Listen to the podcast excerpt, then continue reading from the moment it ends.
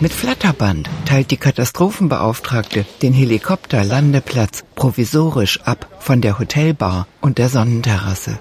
Alle Urlauber werden evakuiert. Dann müsst ihr jetzt alle rein. Es ist zu klären, ob im Hubschrauber ein Mops mitfliegen darf. So, jetzt habt ihr hier eine Frau mit Hund mitgenommen. Ja. Hund evakuieren, Helikopter und so geht nicht, ne? Deswegen ist da jetzt eine Sperre. Sie darf mit dem Hund gar nicht hier rein. Das bedeutet, er macht das genau richtig. Er bleibt jetzt dort, bis du das geklärt hast, ob die Frau ohne Hund nicht fliegen kann.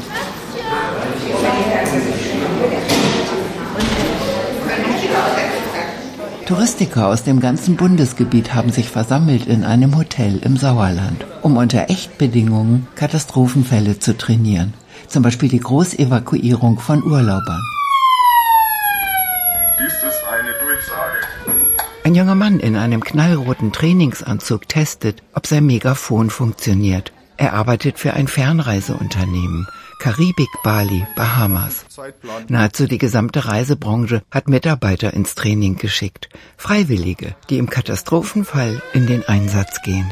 2017 war das Jahr der Naturkatastrophen und 2018 war auch das Jahr der Naturkatastrophen. 2019 auch. 2020 kam die Viruspandemie. Es werden ja immer mehr Krisen und es gibt immer mehr Krisenlagen. Reisegäste geraten in Krisenlagen und genau deswegen möchten wir Krisenhelfer ausbilden. Melanie Gerhardt leitet den Krisen- und Sicherheitsausschuss des Deutschen Reiseverbands. Der Reisegast möchte auch im Kopf, der möchte wissen, es ist jemand da, der ein Risikokonzept hat. Wenn es darauf ankommt, ist der Veranstalter da. Er ist immer da. Er ist sozusagen der unsichtbare Engel über den Reisegast. Die Touristen haben sich sehr stark geändert. Gerade die Ansprüche der Touristen sind deutlich nach oben gegangen. Sie stellen Forderungen und Ansprüche. Der junge Mann im roten Trainingsanzug gibt Alarm, damit die Urlauber gewarnt sind. Alle Übungsteilnehmer haben ihre Aufgaben. Die Krisenbeauftragte weist die Touristiker ein. Die reine Evakuierung wird schon 15 Minuten dauern. Die Befüllung des Helikopters wird nochmal fünf Minuten dauern. Dann müssen wir noch die Laufzeit einplanen. Also Zeitfenster eine Stunde. Ein Glücksfall sei das Evakuierungstraining für die teilnehmenden Reiseveranstalter, berichtet sie später. Denn einen Tag nach Ende des Übungseinsatzes wird in Deutschland im bayerischen Landkreis Starnberg der erste Covid-19-Fall bestätigt. In den folgenden Wochen informiert das Auswärtige Amt die Öffentlichkeit über die größte Rückholaktion von Urlaubern, die es je gegeben hat seit Bestehen der Bundesrepublik. 240.000 Menschen werden evakuiert aus allen Urlaubsländern der Welt.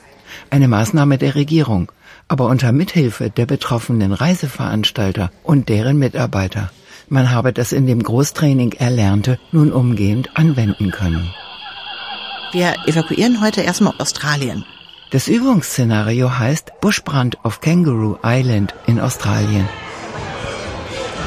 Aus der Hotelbar kommt Musik und Tiergeräusche aus fernen Ländern sind zu hören. Das Training soll so echt wie möglich sein. Die Känguru-Insel war von den australischen Großfeuern betroffen, die bis Anfang 2020 andauerten. Krisenmanagement bedeutet im Falle eines Falles, dass man unverzüglich und relativ schnell eingreifen kann. Im wahren Leben gab es ja gerade aktuell eine große Evakuierungswelle in Australien. Man hat Kangaroo Island evakuiert und hat die Reisegäste nach Melbourne evakuiert. Und genau diese Echtübung, die unsere Reisegäste in Echtform in Australien erlebt haben, bei denen tatsächlich viele Veranstalter Helikopter gebucht haben, Helikopterflüge organisiert, Reisegäste evakuiert hatten. Das sind Ad-Hoc-Aufgaben. Okay, die Touristiker im Training machen sich auf den Weg zu einem Zimmertrakt. Alle Hotelgäste müssen aufgesucht werden. Es ist kalt hier draußen. Der originale Schauplatz des Szenarios hat ein milderes Klima.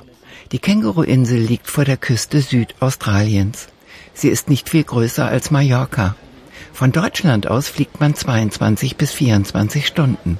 Rund 200.000 Touristen im Jahr haben die Urlaubsattraktion in der jüngeren Vergangenheit besucht.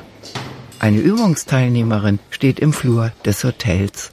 Die Urlaubsländer, das würde ich jetzt aus meiner Erfahrung sagen, ich bin ungefähr 20 Jahre im Beruf, werden in Anführungsstrichen ja auch immer exotischer.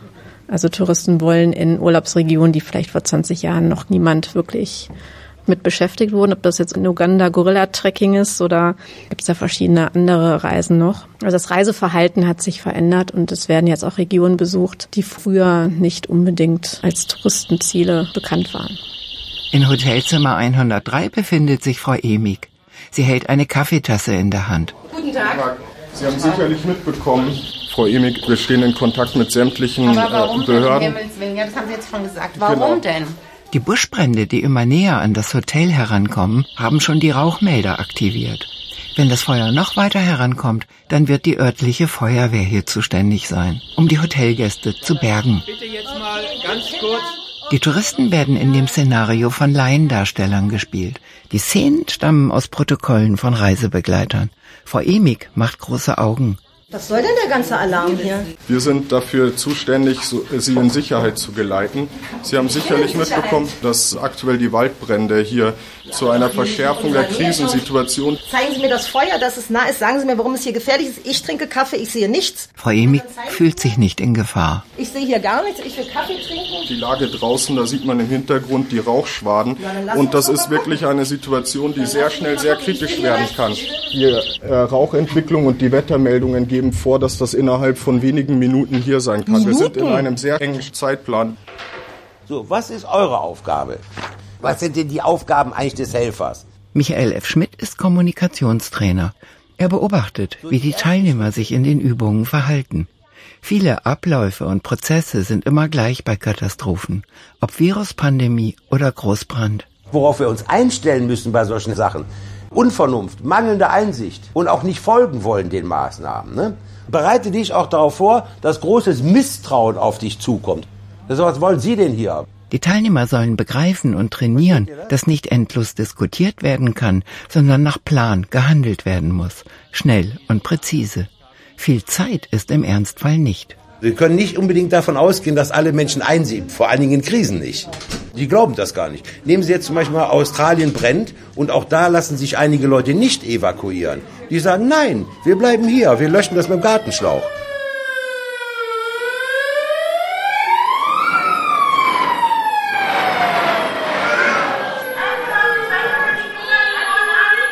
nix. Im Foyer des Hotels hat sich eine Krisenhelferin auf einen Stuhl gestellt mit ihrem Megafon.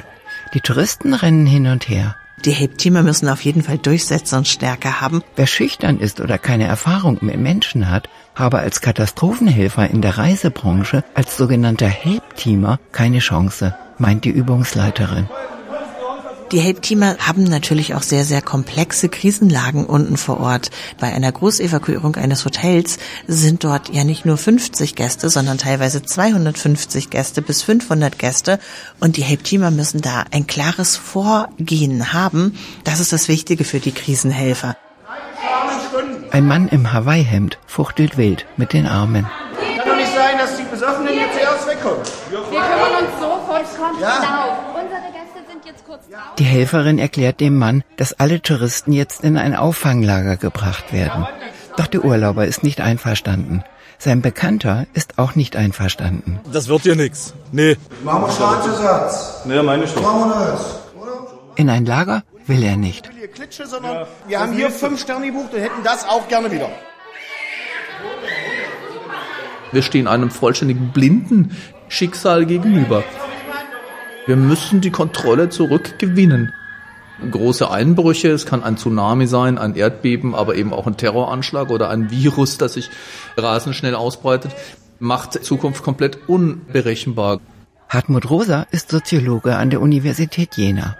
Er beschäftigt sich mit den Beziehungen zwischen Mensch und Welt und der Frage, wie Menschen in der heutigen bewegten Zeit ticken, auch Touristen. Also ich glaube, dass Katastrophen, die sich ereignen, ob die jetzt Natur- oder menschengemacht sind, immer die Qualität haben, unsere normale Weltbeziehung erst einmal also zu verunsichern. Der normale Alltagsmodus, in dem wir uns bewegen, ich nenne ihn auch Alltagsbewältigungsverzweiflungsmodus, zielt immer darauf ab, dass alles letzten Endes genau vorhersehbar ist und vorhersagbar ist, wann was wie abläuft und was passiert. Und dabei kommt immer auch die Sehnsucht auf, dass wir das garantiert haben wollen. Also gibt zum Beispiel Kreuzfahrten mit Polarlichtgarantie. Da kann ich dann den Reiseveranstalter verklagen, wenn ich kein Polarlicht gesehen habe. Natürlich auch zum Beispiel eine Safari in Afrika oder anderswo, wo ich dann garantiert haben will, dass ich einen Löwen sehe. Und zwar genau um 15 Uhr, weil um 15.30 Uhr haben wir ja schon einen Kaffeetermin oder so etwas. Und der Löwe muss so nahe sein, dass es ein gutes Foto gibt, aber weit genug weg, dass er uns nicht gefährdet. Also diese Art von ähm, Verfügbarkeitsmustern ist man spätmodernes eigentlich. Das hat sich erst heute so durchgesetzt. Das ist diese endlose Sehnsucht, Dinge garantiert verfügbar zu haben. Also wenn Sie immer noch nicht in der, das, die, die Lage erfasst haben von den, von den Buschfeuern, die immer näher kommen. Ja, dann kann ich ja aber nichts für, oder? Äh, ich habe das Wetter hier nicht gemacht. Der Buschbrand auf Känguru Island kommt immer näher an das Hotel heran. So will es das Übungsszenario. Im Foyer rennen die Touristen hin und her. Eigentlich sollen sie sich ruhig und friedlich aufstellen, damit ihre Helfer sie geordnet in das Auffanglager bringen können. Doch sie machen es nicht. Er sagt, dass das Feuer näher kommt. Ich habe ihn geguckt, das ist ganz hinten. Boah, also, es tut mir wirklich leid. Ich verstehe da auch wirklich die Aufregung. Das Adrenalin tobt da drin wie blöde.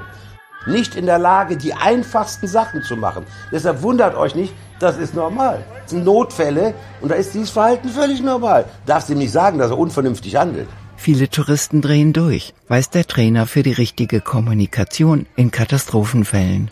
Ruhe in Krisenzeiten ist die erste Pflicht ob an Bord vom Flugzeug oder vom Schiff, Ruhe bewahren und raus aus den Emotionen. Der größte Schaden entsteht immer durch panisches Verhalten. Panik.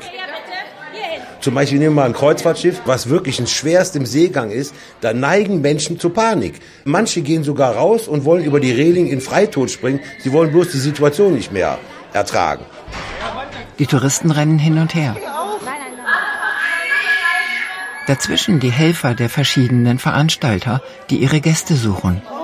Jeder Reisegast sollte möglichst von seinem Reiseveranstalter gerettet werden. Nicht, dass beispielsweise TUI versehentlich einen Reisegast von Schau ins Land rettet.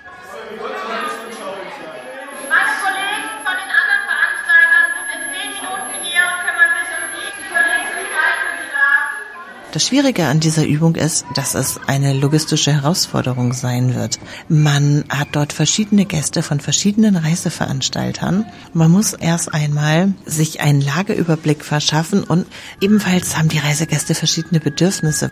Mit den Touristen habe ich nichts zu tun. Für die meisten, die an dem Training teilnehmen, ist es die erste Erfahrung mit Touristen in Urlaubsländern. Eigentlich sitzen sie in ihren Reiseunternehmen an ihren Schreibtischen. Mit Katastrophen haben sie nur indirekt zu tun. Am PC bei der Abwicklung der Schadensfälle.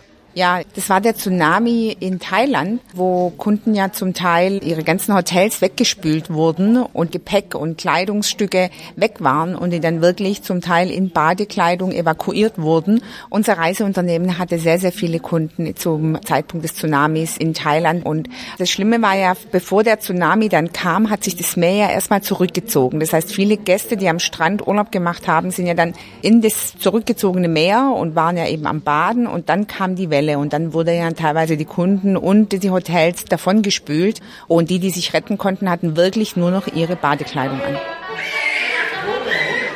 Der Mann im Hawaii-Hemd humpelt durch die aufgewühlte Menschenmenge. Er hat sich in dem Tumult das Knie gestoßen. Eine Helferin in einer leuchtenden Rettungsweste bringt ihn vor die Tür an die frische Luft und schiebt ihm einen Stuhl hin. Sie können nicht laufen? Ja, ich kann nicht laufen. Haben Sie denn Schmerzen? Natürlich, mein ganzes Knie tut weh. Haben ich habe einen Knieschmerz, kann Schmerzen? nicht laufen. Wollen, wollen Sie ein Wasser haben? Nee. Der Mann will kein Wasser. Niemand hier will Wasser. Das wissen auch die Reisebegleiter. Reisegäste möchten Sicherheit und Reisegäste möchten Betreuung haben. Sie möchten jemand haben, der sofort reagiert, ohne Zeitverzögerung. Und dadurch haben sie ein gewisses Sicherheitsgefühl. Die Katastrophenhelfer der Reisebranche sind im Notfall die wichtigsten Ansprechpartner der Gäste vor Ort. Hintergrund ist, dass es eine neue Pauschalreiserichtlinie gibt seit 2018, dass ein Reiseveranstalter Hilfe anbietet, wenn es darauf ankommt. Die deutschen Reisebestimmungen wurden angepasst an die Reisegesetzgebung der Europäischen Union. Der Beistand des Reisegastes in Not- und Katastrophenfällen und auch bei Unfällen ist eine rechtliche Pflicht. Mit der Buchung eines Pauschalurlaubs kauft der Tourist diese Leistung mit. Das bedeutet, sollte der Reisegast in Schwierigkeiten sein, so ist der Veranstalter dazu verpflichtet, wenn er eine Pauschalreise verkauft, hier den Reisegast zu unterstützen.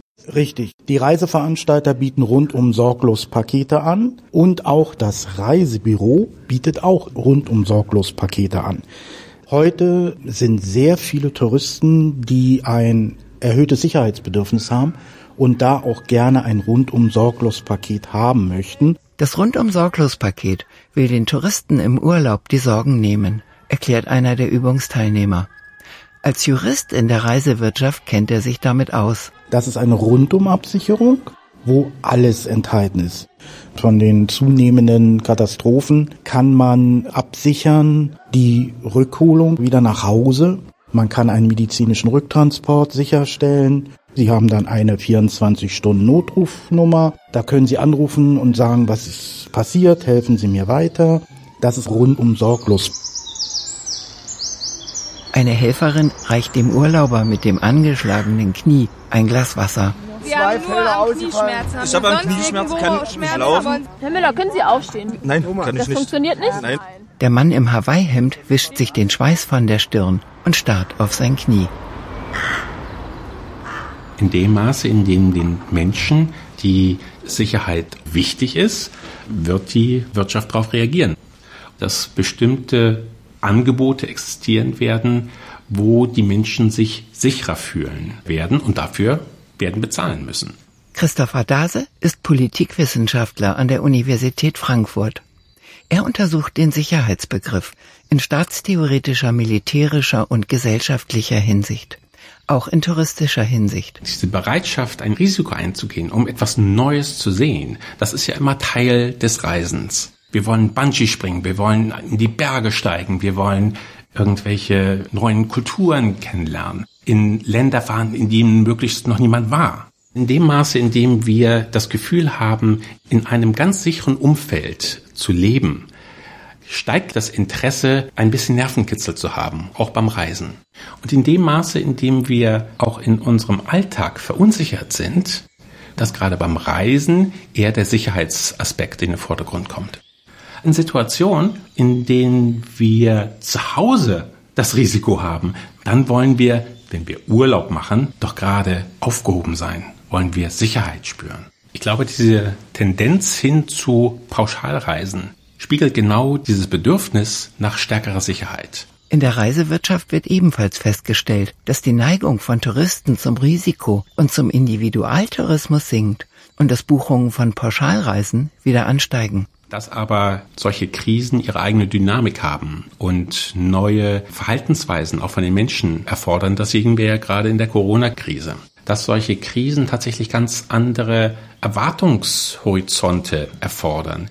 Dass auf einmal Ansprüche, die man hat, nicht mehr befriedigt werden können.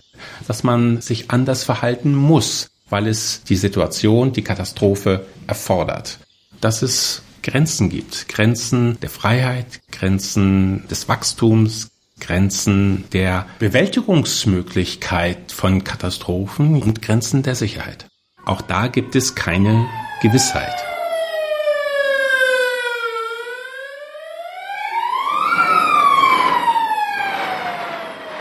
Oh Gott, oh Gott, mir ist schlecht. Wir werden Sie jetzt in Sicherheit bringen. Ich habe Kopfschmerzen, es geht mir schlecht. Wir sind jetzt erstmal hier, um Ihnen zu helfen. Wir sind hier hingekommen, um Sie in Sicherheit zu geleiten. Frau Emig von Zimmer 103 steht im Foyer des Hotels. Der Katastrophenhelfer erklärt ihr den Rettungsplan. Frau Emig, wir werden Sie jetzt erstmal zu unserem Stützpunkt geleiten und da ist dann Transportmittel für Sie bereitgestellt. Nach Deutschland, Sie werden jetzt erstmal in Richtung Melbourne ausgeflogen. Melbourne. Korrekt, das ist richtig. Ich habe hier auf Kangaroo Island einen wunderschönen Urlaub gebucht. Ich will Kangaroo Island, Die ich will nicht draußen, Melbourne. Also wir können uns gerne schon in die Wirklich mehr als ärgerlich, wirklich mehr als ärgerlich. Man kann viel schulen, aber wirklich darauf vorbereitet sein, was es heißt, das live zu erleben und die Betroffenen vor sich stehen zu haben, die traumatisiert sind, die völlig unter Schock stehen.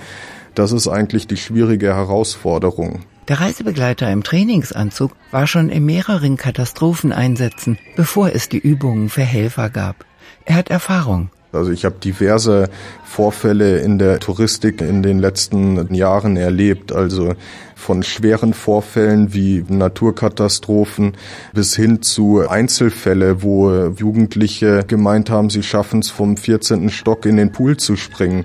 Beim letzten Mal, vor ein paar Monaten, hatte er zwei Großeinsätze direkt hintereinander, ohne Pause. Das sind tiefgreifende Erfahrungen, die man da macht und die prägen sich so stark ein, wenn ich zurückkomme von einem Einsatz. Die ersten Tage, die sind verspult. Also das ist nicht, dass man da im Kopf sozusagen wirklich verarbeiten kann, was da passiert ist. Also wenn man so einen Vorfall erlebt, dann ist es häufig besser sogar, wenn man noch mit einem zweiten und einem dritten Vorfall konfrontiert ist, weil man dadurch einfach auch am Laufen bleibt und gar nicht die Möglichkeit hat, in ein Loch zu fallen, was mit Sicherheit dem einen oder anderen widerfährt als Helfer.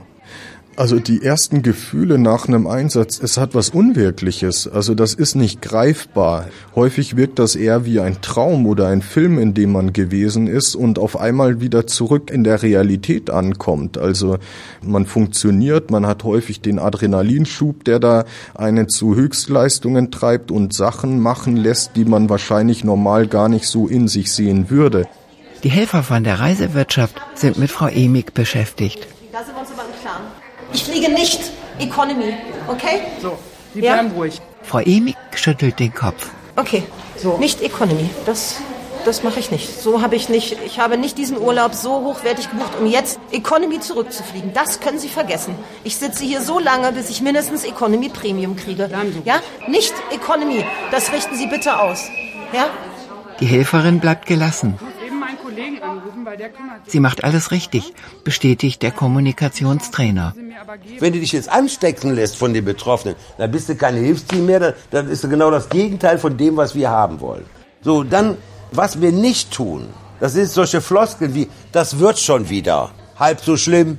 Oder furchterregende Diagnosen. Also Sie sehen ja wirklich jämmerlich aus. Was auch nicht hilft, das haben Sie Glück, den anderen geht's noch viel schlechter. Und mach auf keinen Fall falsche Versprechungen, weil damit kannst du richtig großen Schaden anrichten. Ne? Vor allem, wenn das andere Gäste auch noch gehört haben, dann hast du es sehr, sehr schwer. Wir wollen hier raus, ganz einfach. Ganz einfach. Wir wollen hier raus. Die Touristen sind alle im Auffanglager angekommen. Männer, Frauen, Kinder. So, was brauchen Sie jetzt als erstes? Cola. Als Auffanglager dient ein Seitengebäude des Hotels.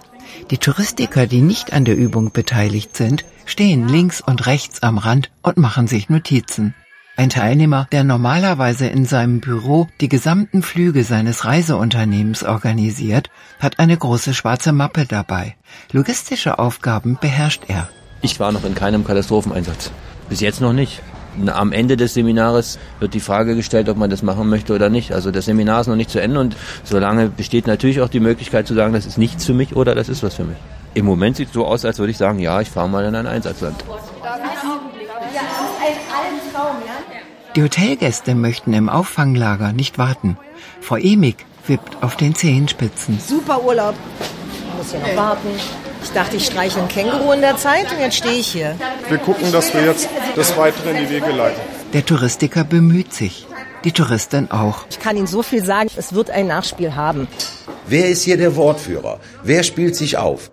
Und da ist das Beste, den zu isolieren, vielleicht in den Nachbarraum bringen. Sie können nicht mit 100 Leuten gleichzeitig reden, das geht nicht. Also da ist erstmal wichtig, die Meinungsführer zu isolieren. Querulanten müssen von der Gruppe entfernt werden, mahnt der Kommunikationstrainer. Was wir auf keinen Fall haben wollen, ist in Krisensituationen eine Diskussion, was die Gäste wollen. Es ist jetzt gleich vorgesehen, dass wir hier mit dem Hubschrauber evakuiert werden. Und ähm, deswegen müssen wir jetzt hier zusammenbleiben. Vielen Dank. Aber das darf nicht zu lange dauern. Der Mann im Hawaii-Hemd hat auch keine Geduld mehr. Er will Fernsehen. Eine Katastrophenhelferin reicht ihm ein Getränk. Nein, ich will das Eishockeyspiel sehen. Bitte ein Fahrer. Ja, ich kann mich hier gerne auch selber ausfliegen lassen. Und verklage Sie denn, dass Sie das gerne bezahlen oder wie auch immer? Ich Ja? verstehe Sie, ich verstehe Sie. Wir Also kümmern Sie sich bitte, dass jetzt ein. Chauffeur kommt, irgendwas. Also ganz plötzlich kriecht da ein Monster durch meine Welt- und Alltagserfahrung. Also ein Monster ist etwas, was tendenziell hinter jeder Straßenecke lauern kann. Das Monströse daran ist, es kann heute Nacht passieren. Hartmut Rosa, der Soziologe, erforscht den Zusammenhang von Katastrophen und Ohnmachtserfahrungen. Wir können die Welt nicht beherrschen. Das kann man sehr gut am Schicksal auch der Kreuzfahrtindustrie sich deutlich machen. Da sind Leute praktisch auf einem Kreuzfahrtschiff plötzlich festgesessen. Dann kann ich gar nichts mehr machen. Das untergräbt unsere eigene Selbstwirksamkeitserfahrung, das Vertrauen in uns selber. Auf Kreuzfahrtschiffen haben sich zu Beginn der Pandemie tausende Passagiere und Crewmitglieder mit dem Coronavirus infiziert. Auf so einem Schiff, das ist ja gerade deshalb ein Schiff, damit man sich nicht den Viren anderswo aussetzt oder den Terroristen, von denen man annimmt, dass sie da seien, oder den wilden Tieren. Diese Kreuzfahrtschiffe sind eigentlich Inseln der Sicherheit oder der Verfügbarkeit, so sind die konzipiert worden. Und die sind im Zuge der Ausbreitung des Coronavirus genau zum Gegenteil geworden. Das sind geradezu höllische Gefährte des Gefangenseins geworden, weil sich das Virus, das nicht verfügbare, das nicht kontrollierbare, nicht beherrschbare Virus auf dem Schiff rasend schnell verbreitet hat. Die Gefahr kam von innen und außen wollte sie niemand mehr haben. Die Leute sind ja überall abgewiesen worden. Die sind zu Aussätzigen geworden. Und sie wussten nicht, wie lange es geht und sie wussten nicht, ob sie wieder raus konnten. Ich glaube, dass das auch ein, eigentlich sowas wie ein Sinnbild ist für die Krise der gegenwärtigen Gesellschaft. Vielleicht erleben wir wirklich im Moment so eine Art massiver kollektiver Selbstwirksamkeitskrise. Und dann verwandeln wir uns. Wir bleiben dann nicht dieselben. Das deutsche Wort aufhören ist dafür wunderschön. Das macht man sich eigentlich gar nicht klar. Das heißt ja, ich höre auf, auf etwas anderes. Ich nehme mich und die Welt auf eine neue Weise wahr. Ich will das Eishockeyspiel sehen jetzt. Wir bringen Sie jetzt in Sicherheit. Die Touristiker schwitzen. Es hat auch etwas Positives. Der Katastrophenhelfer im Trainingsanzug will seine Erfahrung nicht missen. Das ist nicht einfach zu erklären. Also in erster Linie und auch wenn das vielleicht befremdlich wirkt, ist es ein sehr befriedigendes Gefühl, wenn man in diesen Krisengebieten ist, weil man hat das Gefühl, dass man etwas Wichtiges tut, etwas Relevantes. Da gerät eigentlich das ganze Berufsleben so ein bisschen in den Hintergrund, dieses am Arbeitsplatz sitzen, wo es heutzutage auch nur noch um Zahlen geht, wo es darum geht, das nächste Quartal besser abzuschließen als das letzte Jahr, wo auch ein unglaublicher Druck ausgeübt wird, weil natürlich die Branche auch unter Zugzwang steht. Der junge Mann schaltet sein Megafon an. Auch wenn solche Krisentrainings hilfreich sind, werden die Auswirkungen der Covid-19-Pandemie auf weltweite Reiseaktivitäten die deutsche Tourismuswirtschaft mit nie gekannter Härte treffen.